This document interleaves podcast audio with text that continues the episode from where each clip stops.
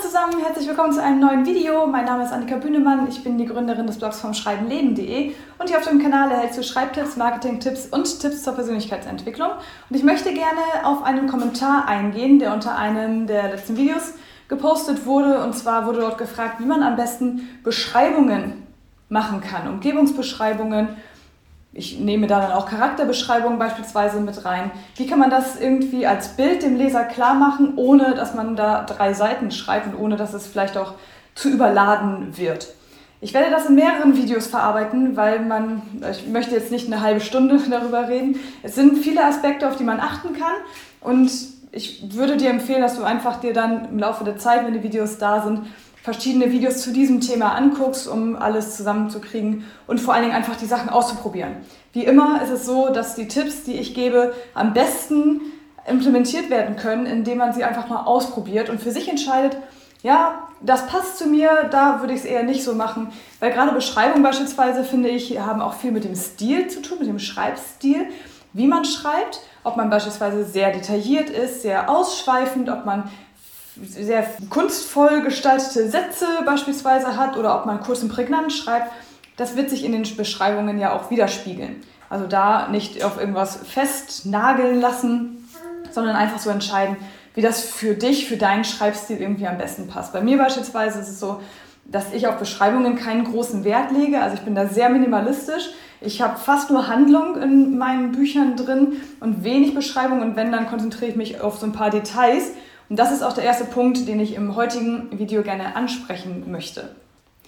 Bestimmt hast du ja schon mal von Show Don't Tell gehört. Das werden wir in einem separaten Video gerne nochmal tiefer besprechen, wie man Show Don't Tell in Beschreibungen einbringt. Dort mit einhergehend, finde ich, ähm, gehört einfach dieses Thema der Details dann mit dazu. Man kann tatsächlich eine Beschreibung sehr plastisch und ja auch leicht zu merken ähm, aufschreiben, indem man sich auf ein paar winzige Details konzentriert, ohne den kompletten Raum zum Beispiel oder die Umgebung, in der sich der Protagonist beispielsweise befindet, gerade zu beschreiben. Ich werde in diesem Video jetzt nicht auf die Perspektive groß eingehen, das sei nur mal so am Rande erwähnt, dass Beschreibungen möglichst, je nach Stil auch wieder, aber in, in dem Point of View, der gerade äh, dort ist, auch geschrieben werden sollen. Das heißt, wenn ich einen Ich-Erzähler habe, dann kann die Beschreibung auch nur so sein, wie der Ich-Erzähler es gerade sehen kann. Da kann ich jetzt nicht aus der, aus der Figur heraustreten, drei Seiten lang eine Beschreibung machen, wo sich der Ich-Erzähler gerade befindet und dann wieder zurückspringen. Das wird nicht als guter Stil gewertet, sag ich mal so. Kann man machen, kann man ja alles, aber ich würde empfehlen, es nicht zu tun, sondern wirklich im Point of View bleiben, also was der Ich-Erzähler sehen kann, das kann er auch beschreiben. Wenn er in einen Raum reinkommt, wird ihm vielleicht zuerst etwas auffallen, was in seiner Nähe so ist, als das Toilettenschild hinten an der Ecke, was er noch gar nicht sehen kann zum Beispiel. Das nur mal so vorweggeschoben. Und dann kommen wir jetzt zu den Details in einer Beschreibung. Ich möchte hier eine kurze Passage aus dem Buch Krokodilwächter von Katrin Engenberg vorlesen. Und zwar aus dem zweiten Kapitel. Ähm, ganz kurz wirklich, es ist einfach nur ein kleiner Absatz am Anfang, der aber schon, finde ich, beschreibt, ähm, wo wir uns quasi befinden und das in wenigen Worten. Hier geht es halt, wie gesagt, um die Details. Ähm, ich lese mal vor. Jeppe Körner, das ist also ein Polizist, Jeppe Körner blickte auf den zarten Henkel, der zwischen seinen Fingerspitzen verschwand. Esther de Laurenti hatte einen Bademantel angezogen und frischen Kaffee gekocht. Er saß wieder auf dem Stuhl und wartete darauf, dass sie in der Lage war, seine Fragen zu beantworten. Das Wohnzimmer war unaufgeräumt. Jeppe fühlte sich unwohl in diesem femininen Chaos. Vom Fußboden bis zur Decke zogen sich Regale voller Bücher über die Wände. Verblichene Lederrücken, Taschenbücher und bunte Koch- und Gartenbücher. Kleine Holzfiguren und verstaubter Nippes aus der ganzen Welt füllten jeden freien Platz auf den Regalbrettern. Auf jeder waagerechten Fläche lagen Stapel von dicht beschriebenem Papier mit roten Strichen und Anmerkungen. So, alleine schon dieser Absatz ähm, zeigt uns ja mehrere Dinge. Erstens, das wissen wir zu dem Zeitpunkt als Leser schon, wir sind hier im Wohnzimmer einer Schriftstellerin, einer Autorin. Dementsprechend ist es klar, dass Zettel rumliegen. oder auch nicht. Also bei uns liegen hier eigentlich keine rum, wenn ich mal so drüber nachdenke, weil ich das ja alles digital habe. Also ist es wieder schon ein Detail, dass diese Autorin zu dieser Figur auch passt, dass ihre ausgedruckten Manuskripte überall rumliegen mit den Lektoratsanmerkungen. Sie hat natürlich viele Bücher. Viele Autoren haben viele Bücher. Und ich glaube, viele von uns können sich mit diesen Regalwänden ähm, sehr gut identifizieren und können nachvollziehen, dass es manchmal auf Außenstehende vielleicht auch sogar etwas chaotisch tatsächlich wirken kann, wenn man jetzt die ganze Wand voller Bücher hat. Besonders hier sind halt diese kleinen Holzfiguren und der Nippes dann zu erwähnen, also Kram. Diese Wohnung ist vollgestellt mit Kram. Wir haben ja wirklich nur einen Blick. Der Typ sitzt auf dem Stuhl, schaut kurz auf seine Kaffeetasse, lässt dann den Blick kurz schweifen und sieht dann diese ganzen Regale, die vollgestellt sind.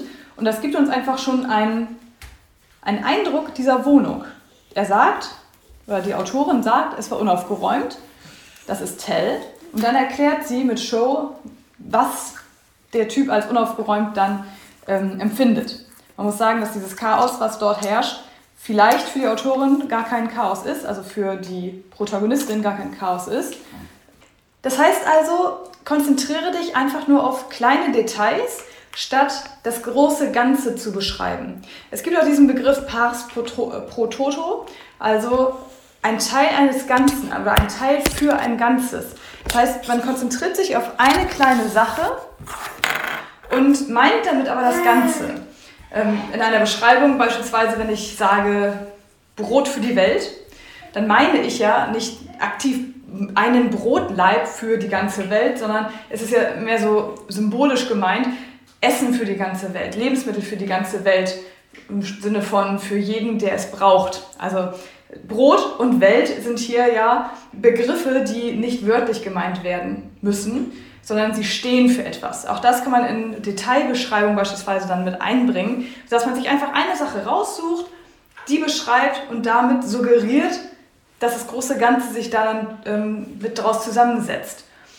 Also wenn ich einen, einen Protagonisten habe, der durch einen Wald läuft zum Beispiel, dann kann ich entweder den Weg beschreiben, den Pfad, den Boden, aus was der Boden besteht, was am Rand alles für Kräuter sind und für Pflanzen blühen. Ich kann jeden einzelnen Baum beschreiben, ich kann gucken, wie, wo das Licht rausfällt, was der hört, was er sieht, also die ganzen Sinne mit einfließen lassen. Ich kann mich aber auch auf weniges konzentrieren. Und da kommt es halt ein bisschen darauf an, was für einen Schreibstil du als Autor so hast. Es gibt Autoren, die sich hier viel Zeit nehmen und deren Leser das auch sehr schätzen, dass sie wirklich zum Beispiel alle Sinne in so einer Beschreibung ansprechen. Also, dass die sagen, was sieht der Protagonist alles, was ich gerade sagte, was fühlt der, den Wind auf der Haut zum Beispiel oder in den Haaren oder so.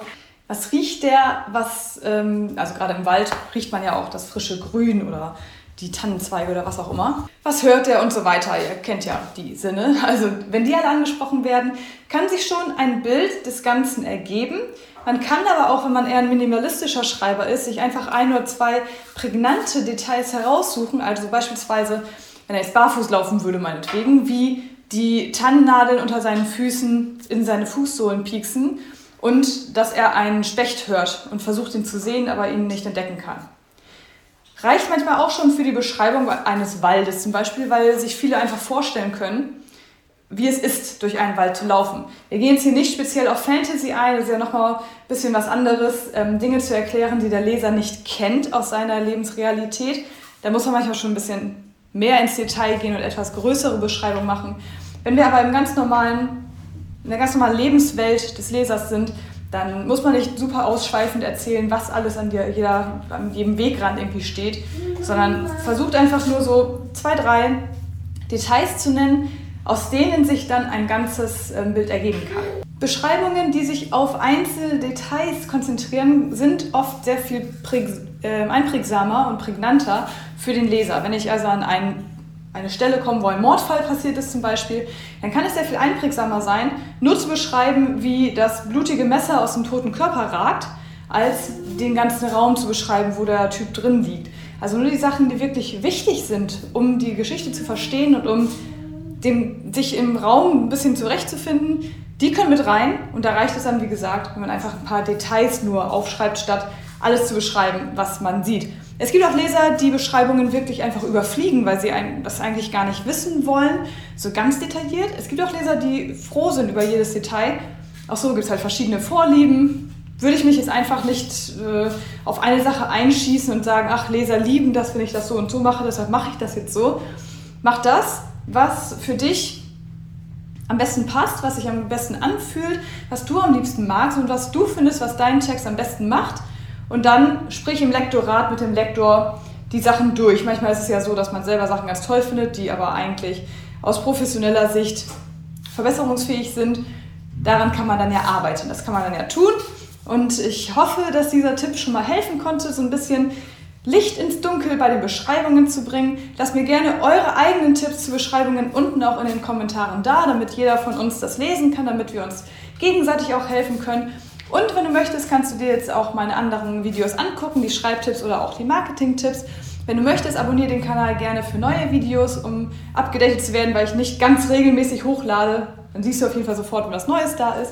Und ansonsten bedanke ich mich für deine Aufmerksamkeit und wünsche dir viel Spaß beim Schreiben. Bis dann. Tschüss.